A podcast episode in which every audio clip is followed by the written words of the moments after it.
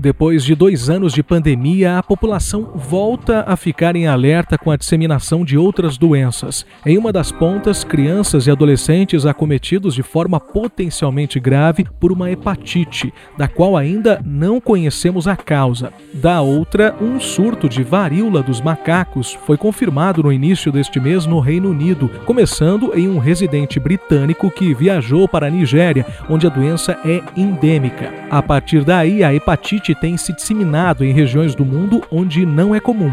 De acordo com o Ministério da Saúde, até o início da semana, 64 casos suspeitos de hepatite misteriosa em crianças eram investigados no Brasil. Em todo o mundo já foram relatados mais de 600 casos suspeitos da doença, com ao menos 15 mortes. Já o número de casos confirmados da varíola dos macacos em países onde o vírus não é endêmico chegou a 219. Até o momento, não houve confirmações no Brasil desta doença em específico. Aqui no país, outra doença se dissemina cada vez mais e já é categorizada como epidêmica. É a dengue.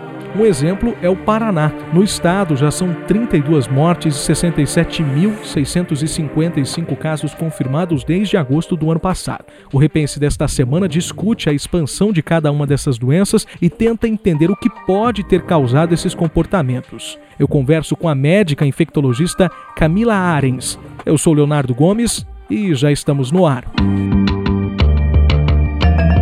Repense Band News FM. Nós começamos a falar aqui da doença que talvez é, tenha estampado mais as manchetes do, do, noticiário nacional e internacional, que é a hepatite misteriosa, até por este nome, né, que acaba intrigando as pessoas, se interessando em efetivamente saber o que está acontecendo, uma vez que já existem, inclusive, é, óbitos né, causados em crianças, acima de tudo, uma doença que acomete crianças principalmente com 5 anos ou menos. E para isso eu conto com a doutora Camila Arens, que vai nos ajudar a entender um pouco, primeiramente, sobre essa doença, doutora. Primeiro, o que, que, o que se sabe é, sobre ela, né? E, e, por que, que já, já se passaram algumas semanas, mesmo com o avanço da tecnologia, ainda ela é misteriosa? Foi visto, né, então, infecção provavelmente por adenovírus, um vírus comum na infância, né, por isso que está pegando mais criança, então, é a principal hipótese, né, que levaram, né, pelo menos a seis mortes ali nos Estados Unidos.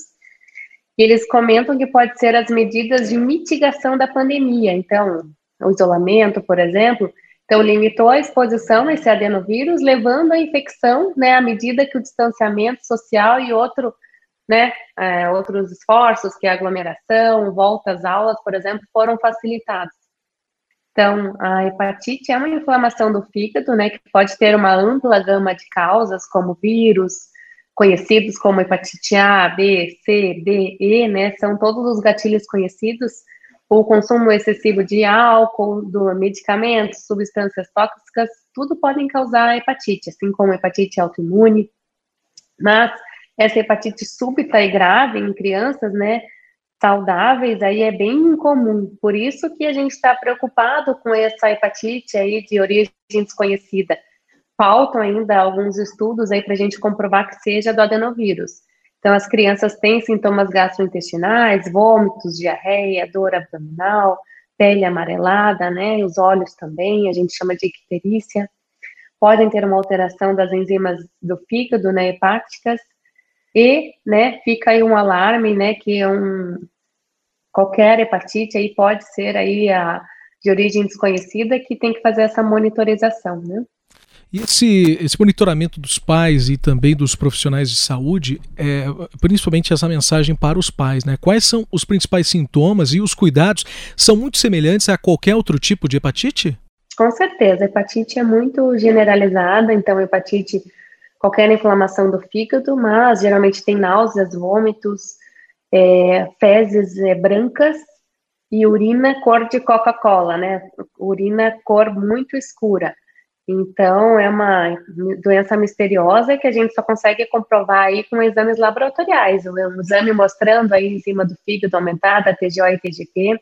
Então, é um alerta nacional para que a gente fique atento, os médicos, né, os pediatras, porque pode levar a uma insuficiência hepática, tendo até paciente que fez transplante hepático também, mas não teve relação nem com a vacina da Covid-19, né? Então, Eu acho que é importante frisar isso aí também.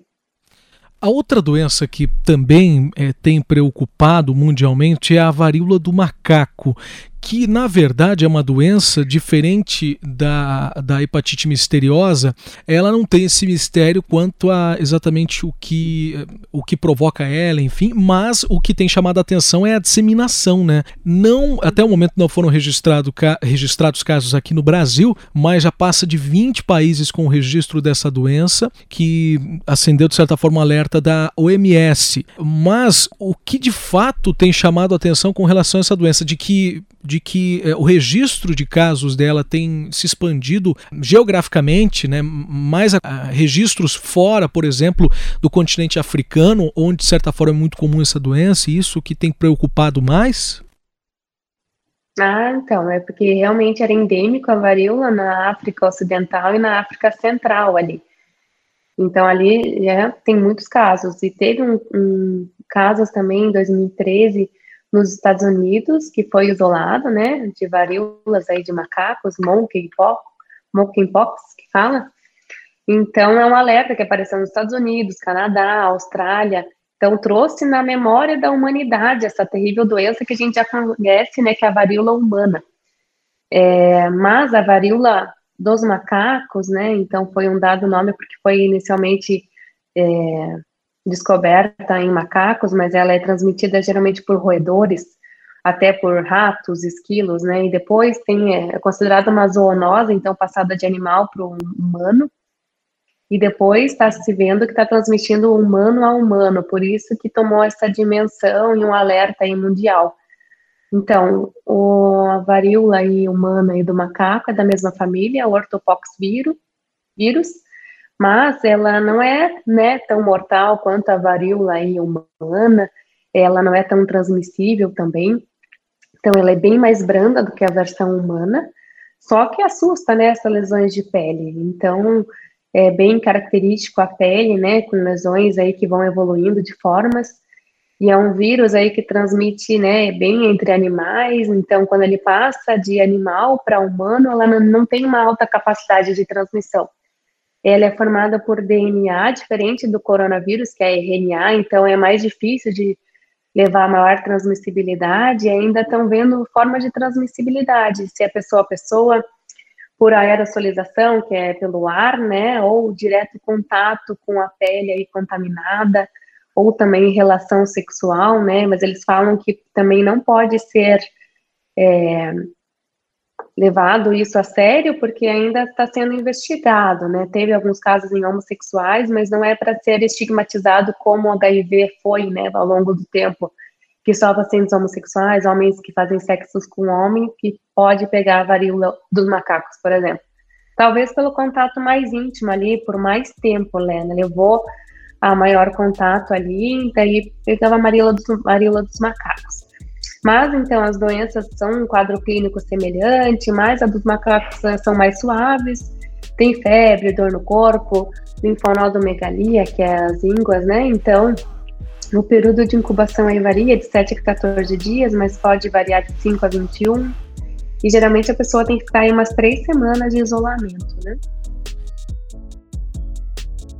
Antes da gente avançar para uma outra doença que, inclusive aqui no Paraná, especificamente é uma epidemia já decretada, que é a dengue, é, falando especificamente dessas duas últimas doenças que a gente acabou de falar, que é a varíola do macaco e a hepatite misteriosa, é, Talvez para o leigo, após uma pandemia, embora ela ainda esteja aí, mas claro, muito mais branda, muito por conta da vacinação, ela acaba perdendo protagonismo, principalmente quando entra no noticiário esses outros tipos de doença. O que se percebe, e aí eu me coloco no lugar de, de, do nosso ouvinte que é leigo no assunto, o que parece é que o mundo está eh, é, muito mais atento à possibilidade de disseminação de doenças que eventualmente podem provocar pandemias ou epidemias em continentes, em países muito grandes, como o Brasil. É de fato isso aconteceu ou na verdade o que está tendo principalmente após uma pandemia tão grave, é uma publicidade maior ainda para esse trabalho da ciência, principalmente, né, de identificar determinada doença, ou, ou, pelo menos o comportamento diferente de uma doença, ou doenças novas, como é o caso da, da, da hepatite misteriosa. De fato, a gente está é, tendo é, um legado, um aprendizado com uma pandemia tão grave como a gente teve para a identificação mais rápida e para evitar é, complicações para a humanidade no futuro? É, a pandemia do Covid-19 nos ensinou muita coisa, né? Levar um alerta aí para qualquer doença infecciosa, né, negligenciada, porque a gente sabe que a varíola é negligenciada, só estava nos países pobres, então ninguém dava muita bola para ela, por exemplo. E a dengue também, né? Então parece que durante a pandemia do Covid-19, os agentes de saúde, né, de endemias lá, então deixaram de ir nas casas das pessoas, deixaram de procurar os focos de Aedes aegypti e também a gente evoluiu de forma que a gente fica melhor monitorizando esses pacientes, aprendeu de forma epidemiológica aí, né? Mas a gente ainda tem muitos avanços a fazer e a gente não pode deixar de lado, então não existe só a pandemia do Covid-19, outras doenças estão aí para nos mostrar que a vigilância sempre tem que estar aí em primeiro lugar investir em infraestrutura, no saneamento básico, levando uma parcela cada vez maior da população com acesso ao abastecimento da água, sistema de esgotos, coleta de lixo, então drenagem de águas pluviais, porque a gente sabe que as políticas públicas, né, então elas têm que existir, mas tem as responsabilidades individuais aí no combate à dengue. Evitar o reservatório de água parada, sem proteção em casa, então, cuidar com as caixas de água e piscina abertas. Eu acho que a gente tem que fazer a, a nossa parte e o governo a parte dele, né?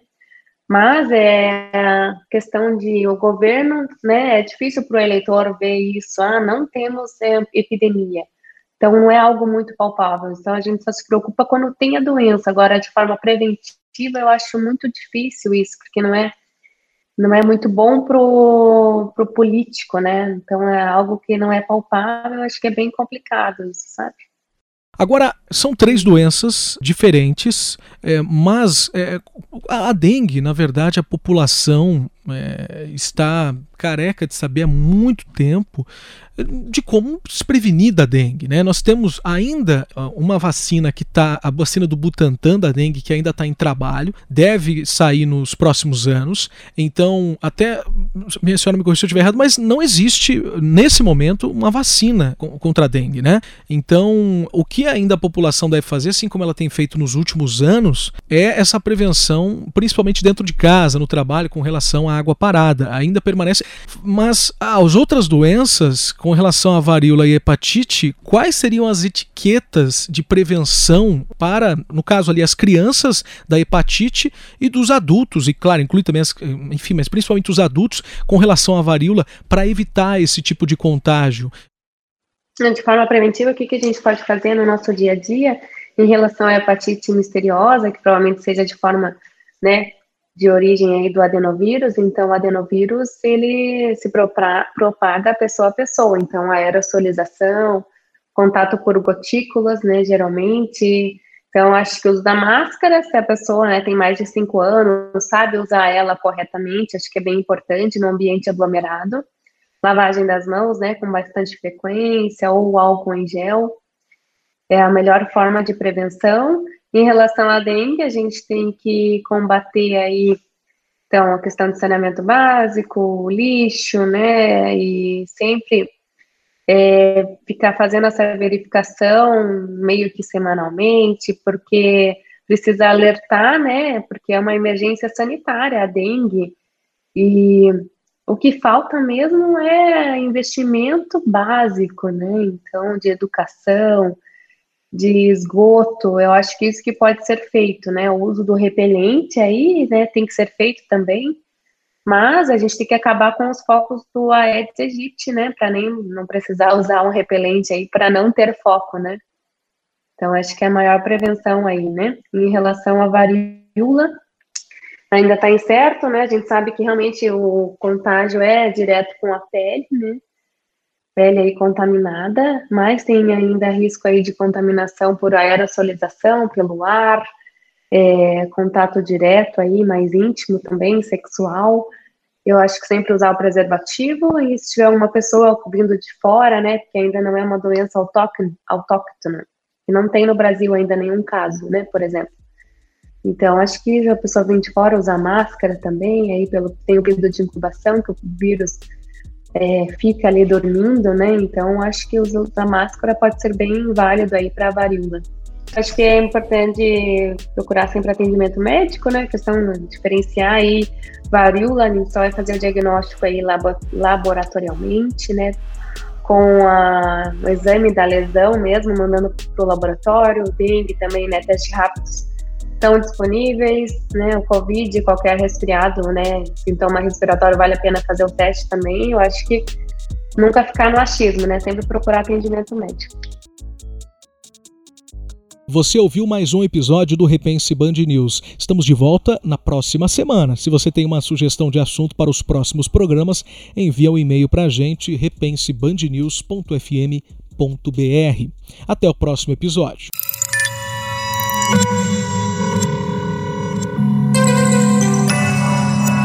Podcasts Band News FM.